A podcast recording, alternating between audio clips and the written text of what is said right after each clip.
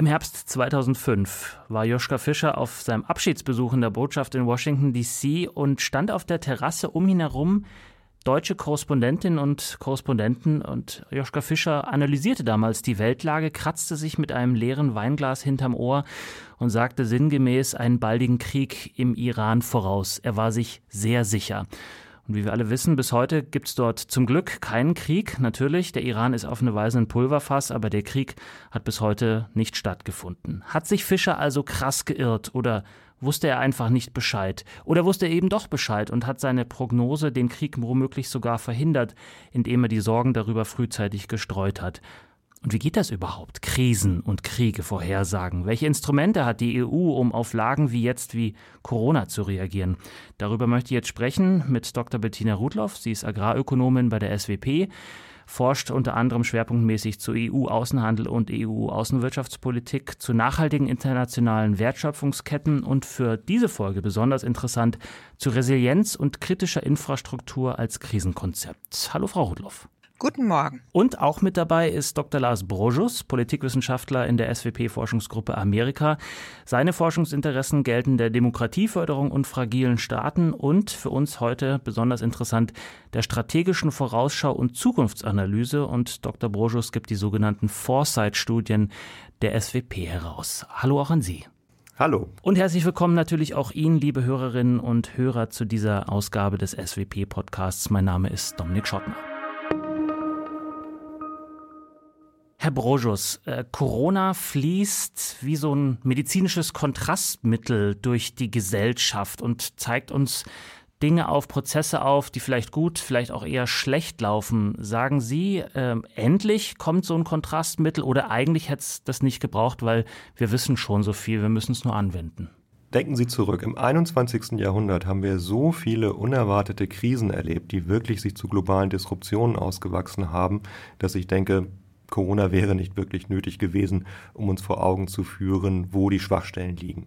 Man kann vielleicht anfangen mit dem 11. September 2001, man kann dann weitermachen mit der globalen Finanz- und Wirtschaftskrise 2008, man kann die Eurozonenkrise hinzuzählen, man kann den arabischen Frühling hinzuzählen, man kann die Kulmination der Flucht- und Migrationskrise im Sommer 2015 hinzuzählen. Man kann natürlich auch die Brexit-Entscheidung im Vereinigten Königreich oder die Wahl von Donald Trump mit hinzuziehen. Alles Ereignisse, die unerwartet waren, bei denen wir aber heute wissen, dass sie nicht unvorhergesehen waren, die zu massiven globalen Verwerfungen geführt haben. Also ich frage, wozu dann noch Corona? Frau Rudloff, hatten Sie mit so einer Pandemie, vor allem dieser Tragweite, gerechnet? Also wenn man mit Tragweite auch meint, ähm, wie weit reichend, also wie umfassend verschiedene Bereiche jenseits vom medizinischen beeinflusst werden, also gesellschaftliche und wirtschaftliche Bereiche insgesamt und wie lange es andauert, habe ich da nicht mit gerechnet. Es ist vielleicht aber ja auch nicht so wichtig, ob ich damit gerechnet habe, sondern ob Gesellschaften und politische Entscheidungsträger damit rechnen konnten.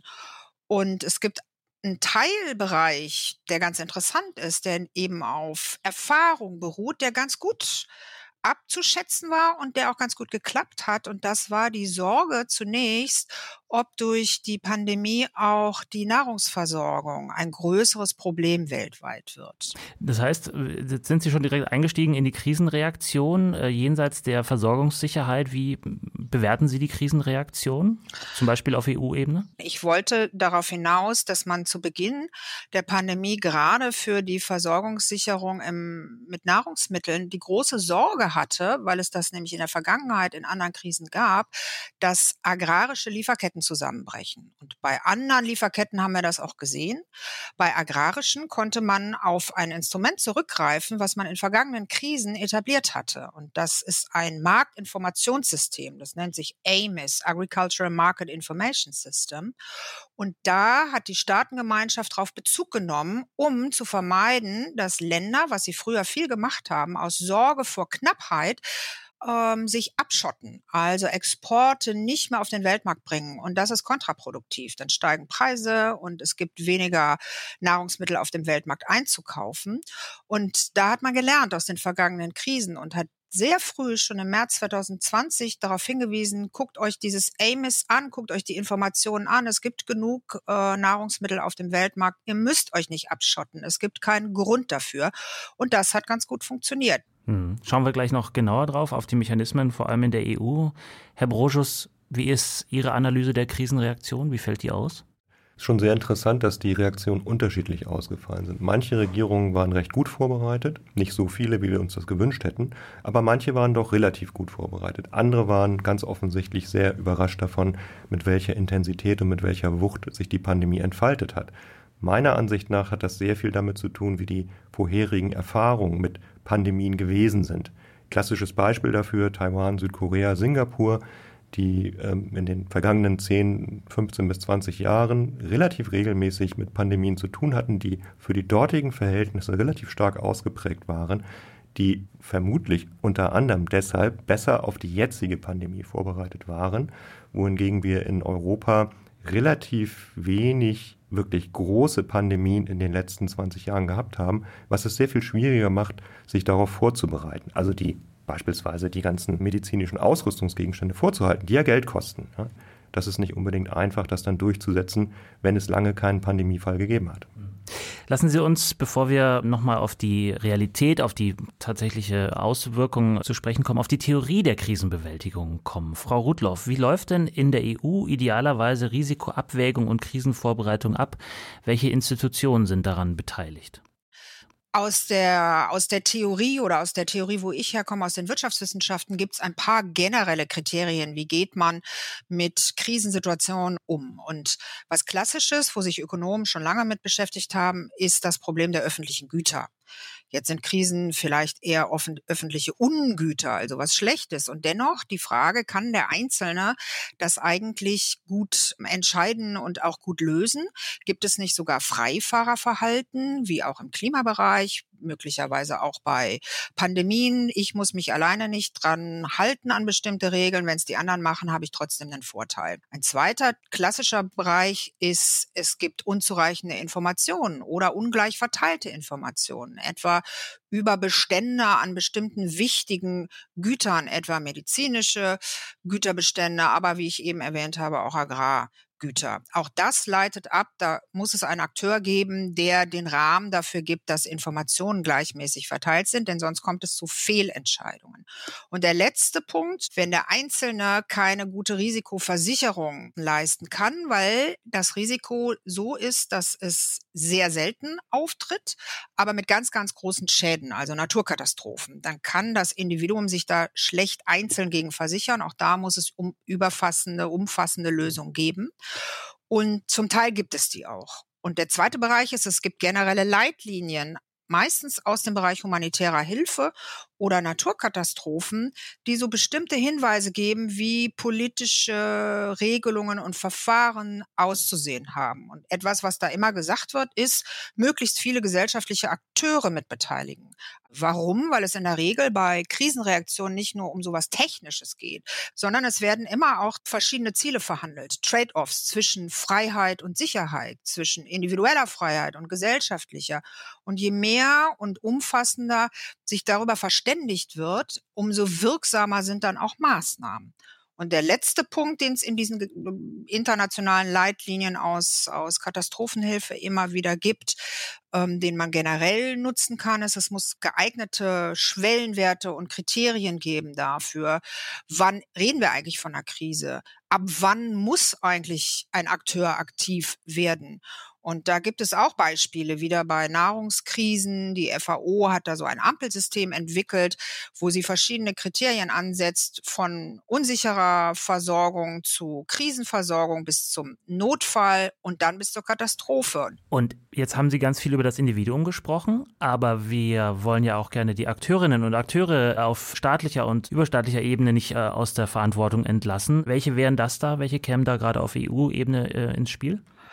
Na, in der EU gibt es eben je nach betroffenem Politikbereich unterschiedliche Akteure. Das macht es dann auch schwierig. Also es gibt einmal sehr, sehr grundlegend ähm, eine ganz wichtige Regelung im Lissabon-Vertrag. Das ist die Solidaritätsklausel. Das ist Artikel 222, kann man sich gut merken. 222. Darin ist die Grundlage geschaffen, dass bei Bedrohungen jeder Art, und das ist ein wichtiger Punkt, egal ob menschengemacht, also Terrorismus oder auch natürliche Katastrophen, dass es einen Solidaritätsfall in der EU gibt, dass sich Mitgliedstaaten untereinander helfen. Und da steht sogar drin, mit allen zur Verfügung stehenden Mitteln, inklusive militärischer. Und das bedeutet, dass in einem Notfall eben ein Mitgliedstaat sich darauf berufen kann und Hilfe kriegt. Und es gibt eine europäische Reserve, die daran angeheftet ist und die zum Beispiel bei großen Feuerkatastrophen kann man dann Löschtechnik, Löschfahrzeuge, Löschflugzeuge anfordern. Und inzwischen gibt es da auch medizinisches Personal, was europäisch bezahlt wird in dieser Hilfsreserve. Also da würde ein Mitgliedstaat die EU um Hilfe bitten. Herr Brojus, was Frau Rudloff gerade beschrieben hat, da ist ja der Notfall schon eingetreten, da ist die Krise ja schon da. Wir wollen ja aber auch in diesem Podcast gucken, wie kann man die möglicherweise vorhersagen. Wie lief denn bei früheren Krisen das sogenannte Forecasting ab? Zum Beispiel so wie eingangs beschrieben bei Joschka Fischer, der so eine Krise Rotwein äh, schlürfend auf einer Terrasse vorhersagt oder gerade eben nicht? Das ist ein sehr schönes Bild. Ähm, und das ist gar nicht so untypisch. Vermutlich nach wie vor, würde ich sagen. Es ist in der Tat so, dass Expertinnen und Experten die Vorhersagen machen. Das machen viele und gerne. Dazu zählen auch Politikerinnen und Politiker nicht unbedingt richtig liegen. Es gibt so Untersuchungen, die zeigen, dass ungefähr 50 Prozent davon eintreten, 50 Prozent nicht. Das ist also letztlich eine Zufallsverteilung, kann man so sagen. Ähm, und das ist natürlich, macht es nicht einfacher, sich dann auch für Regierungen und für Staaten sich auf eine solche Eventualität vorzubereiten.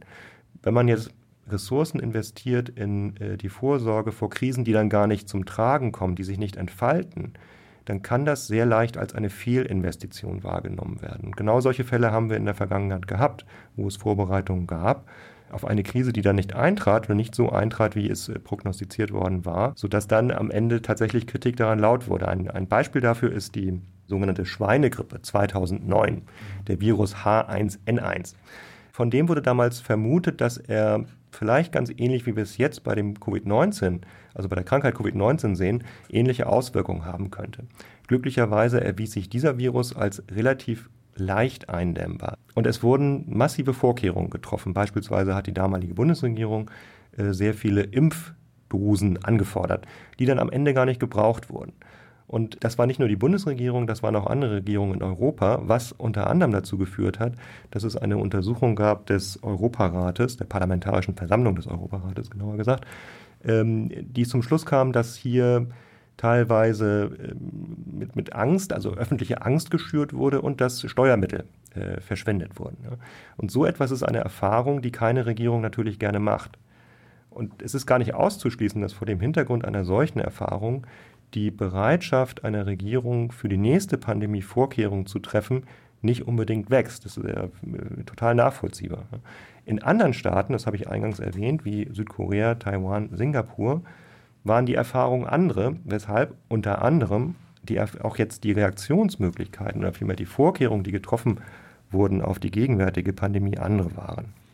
Was beeinflusst neben der Angst, die Sie gerade schon angesprochen haben, ähm, noch den Umgang der Politik mit Krisen oder der Aussicht auf sie? Also welche Ratschläge kommen da zusammen? Wer spielt da eine Rolle? Klassischerweise ist so etwas eine Aufgabe von Nachrichtendiensten oder meinetwegen auch von Geheimdiensten, die regelmäßig darüber Bericht erstatten, was an insbesondere geopolitischen Krisen auf eine Regierung zukommen könnte, worauf sie sich vorbereiten sollte, was sie im Blick haben sollte, wenn man so will.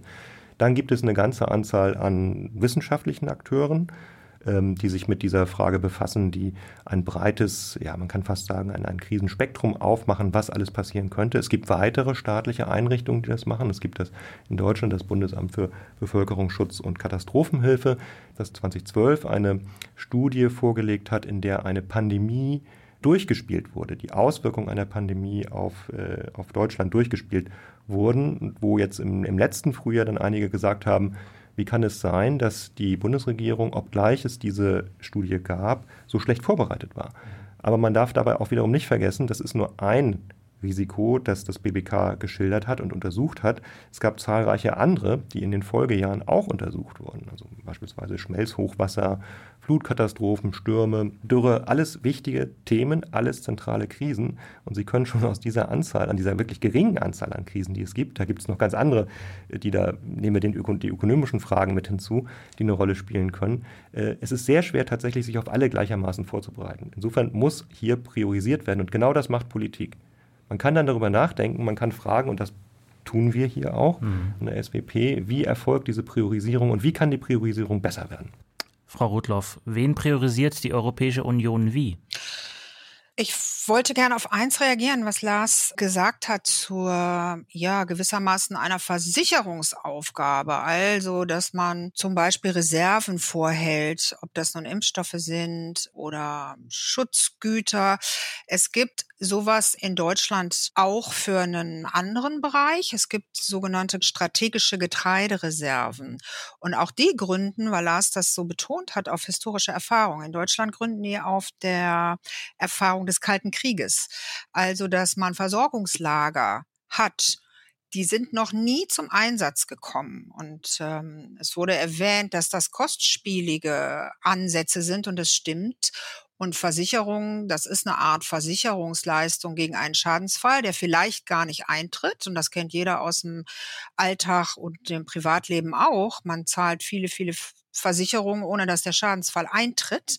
Das heißt, das ist immer eine teure Haltung und wird im Zweifel gar nicht genutzt.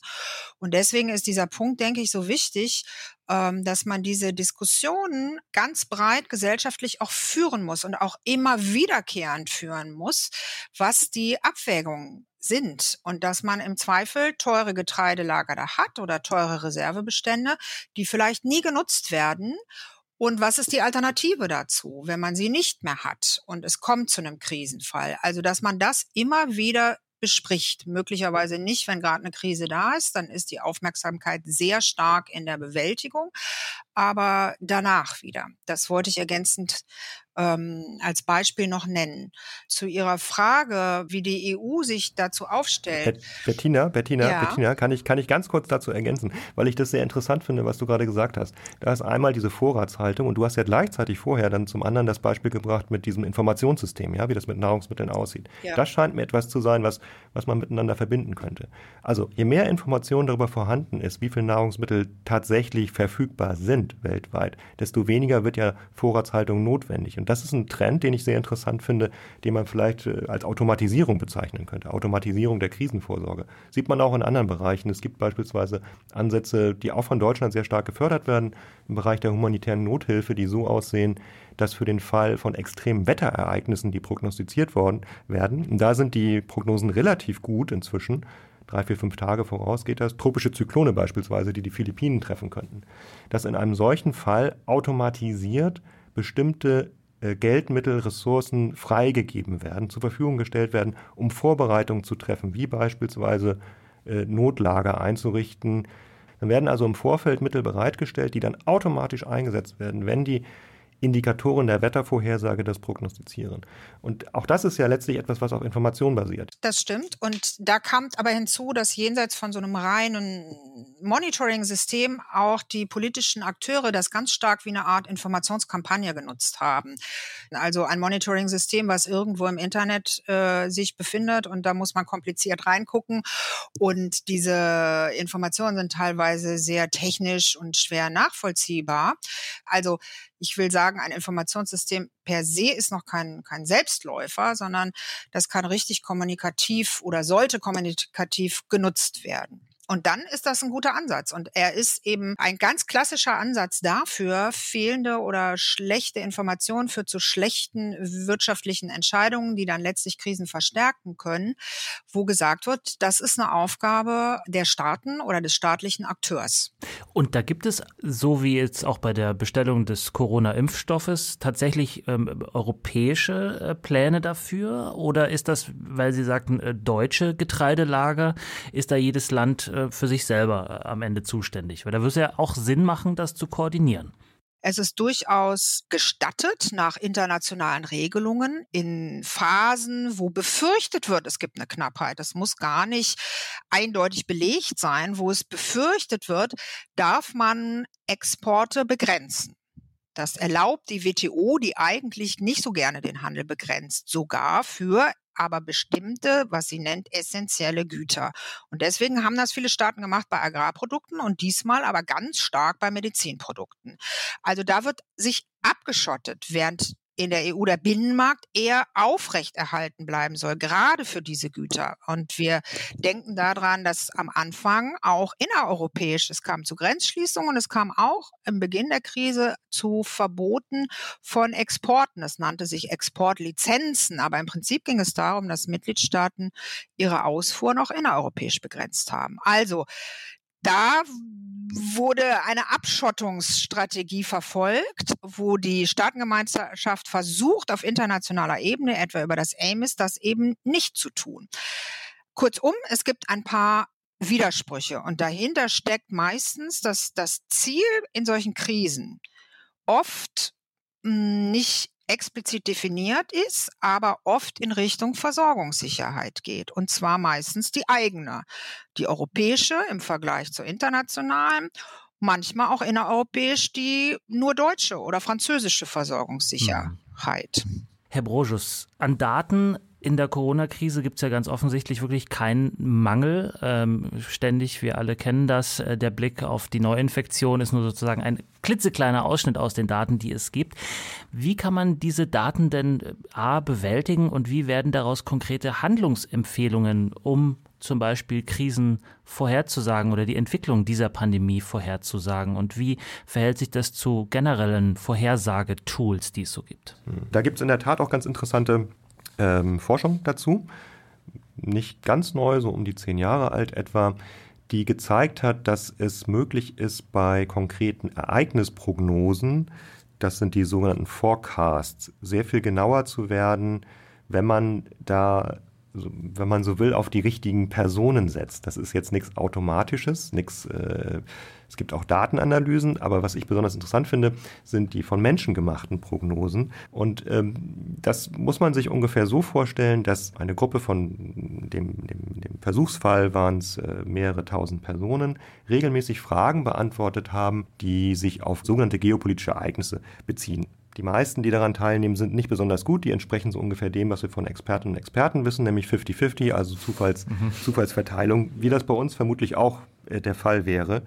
Aber es zeigt sich, dass über Zeit, und über Zeit heißt in diesem, Jahr, in diesem Fall über mehrere Jahre hinweg, manche Personen kontinuierlich besser darin sind, solche Prognosen abzugeben.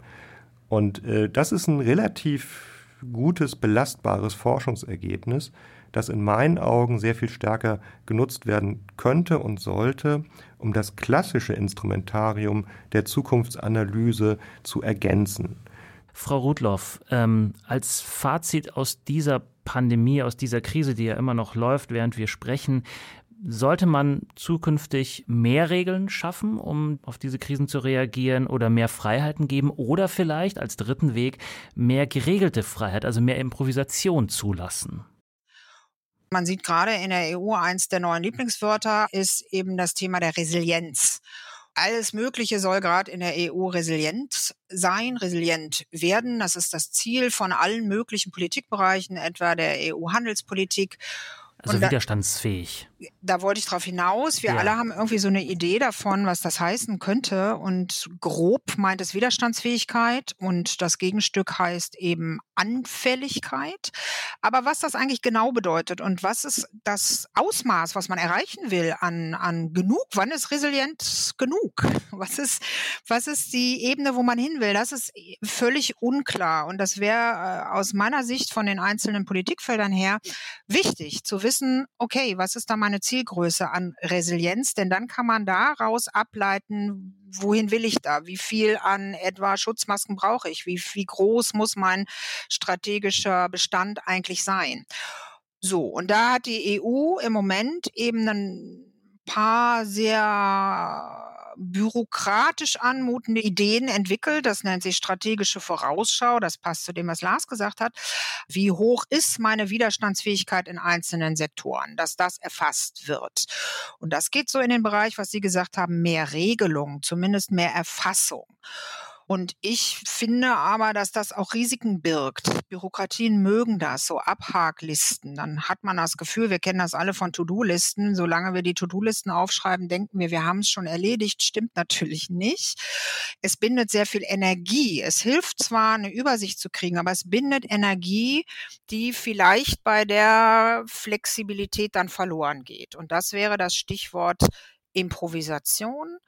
Ähm, ich hatte mal einen, einen hochrangigen Kollegen kennengelernt vom Deutschen Roten Kreuz, der mal bei Ebola in Westafrika eingesetzt war und dann beim Erdbeben in Haiti. Und der sagte den Satz, den wir auch alle hören immer wieder gerade, jede Krise ist anders und man kann sich ganz schwer in der Bewältigung vorbereiten. Stichwort sei seiner Meinung nach die Improvisation. Und alle guckten so ein bisschen erschrocken, oh Gott, wie soll das denn gehen? Und ähm, er sagte, nein, das Gute ist, das kann man lernen. Also jeder Musiker, jeder Schauspieler hat mit Improvisation zu tun und weiß, das ist nicht Chaos. Es gibt Module, die eben doch immer wieder auftauchen. Und das muss man sich bewusst machen und das muss man auch einüben. Lars nannte das äh, BBK und diese Übungsansätze, das sind Simulationen, Lükex heißen die Länder- und ressortübergreifende Krisenübungen. Und das ist genau die Idee, in neuen Krisensituationen das einzuüben, wie man reagiert. Ja. Herr Borjus, Ihr Fazit, passt dazu das Forecasting? Auf jeden Fall, würde ich sagen. Ich glaube, wir haben alle so ein bisschen die Nase voll von dem, was häufig als Fahren auf Sicht durch die Politik bezeichnet wird. Also dass der Eindruck da ist, dass ähm, man lässt eine Krise quasi heranreifen und wenn sie dann sich voll entfaltet, äh, dann wird mehr oder minder hektisch gehandelt mit mehr oder minder gutem Erfolg. Und ähm, deswegen denke ich, gibt es tatsächlich diese große Bereitschaft in der Politik, bei politischen Akteurinnen und Akteuren, äh, sich mit, mit Zukunftsanalyse, mit strategischer Vorausschau, mit Foresight, mit Forecasting zu befassen. Und zwar nicht nur in Deutschland, sondern international. Das ist in meinen Augen auch ganz logisch, denn wie ich eingangs sagte, diese ganzen Überraschungen, die wir erlebt haben, diese vermeintlichen Überraschungen im, im 21. Jahrhundert, haben auch damit zu tun, dass wir, dass wir in einer zunehmend komplexen, das sind jetzt alle Schlagworte, komplexen und äh, ähm, äh, Welt leben, die sich durch Konnektivität auszeichnet, durch ein hohes Ausmaß an Konnektivität, also an Zusammenhang. Und Konnektivitätskrisen die sind nochmal eine andere Kategorie als Krisen, die in Anführungszeichen jetzt nur ein Land betreffen oder vielleicht einen Kontinent betreffen. Konnektivitätskrisen sind tatsächlich global von ihrer Natur her und sie erfordern in meinen Augen auch so etwas wie eine globale Vorausschau. Das wäre so der Schritt, der sich, denke ich, abzeichnet, ähm, dass man dahin kommt, in multilateralen Zusammenhängen beispielsweise Vorausschau zu betreiben. Da würde sich vielleicht die G7 anbieten, die sich in, im Juni äh, in Großbritannien trifft zu ihrem äh, äh, Gipfel. Und es ist vielleicht kein Zufall, dass die britische Regierung eine derjenigen ist, die so eine Forecasting-Plattform, wie ich sie vorhin beschrieben habe, bereits installiert hat. Seit 2020 geben dort alle äh, geben dort. Da da sind es in erster Linie Regierungsangestellte, die ihre Vorhersagen, ihre Ereignisprognosen abgeben. Ähm, ich kann mir gut vorstellen, dass das bei dem G7-Gipfel ein Thema sein wird. Wer über die Zukunft nachdenkt und, und für die Zukunft plant, der schließt bestimmte andere Dinge aus. und es gibt sicherlich sehr unterschiedliche Vorstellungen davon, was Priorität haben sollte in der Zukunft. Auch das ist wieder ein Prozess, in dem miteinander verhandelt, diskutiert werden muss. Aber mir scheint es sehr klar zu sein, dass äh, die Alternative, dass weiterhin das Fahren auf Sicht in einer zunehmend von Konnektivität geprägten Welt mit dermaßen hohen Disruptionskosten, wenn Sie so wollen, einhergeht, dass das auch nicht mehr tolerabel ist letztlich. Also dass Gesellschaften immer weniger bereit sind, das, das, das hinzunehmen und dann darauf drängen werden, viel stärker als bisher schon, dass es äh, zu besseren Vorkehrungen, zu besserer Vorsorge kommt. Wie erkennt die Politik frühzeitig Krisen und welche Strategien gibt es zur Bewältigung? Darüber haben wir in dieser Folge des SWP-Podcasts gesprochen. Herzlichen Dank an Dr. Bettina Rudloff und Dr. Lars Brojus von der SWP für Ihre Zeit und Ihr Wissen. Vielen Dank. Sehr gern. Und Ihnen vielen Dank fürs Zuhören zu Hause. Leseempfehlungen zum Thema gibt es gebündelt auf der SWP-Website unter dieser Podcast-Folge. Hören Sie gerne auch in unsere nächsten Folgen wieder rein. Die finden Sie auf unserer Website und natürlich können Sie den Podcast auch bei Spotify oder Soundcloud abonnieren. Der SWP-Newsletter, die SWP-Facebook-Seite, der SWP-Twitter-Account, alle drei informieren Sie über alle Neuerscheinungen. Ich bin Dominik Schottner, bis zum nächsten Mal und bleiben Sie neugierig.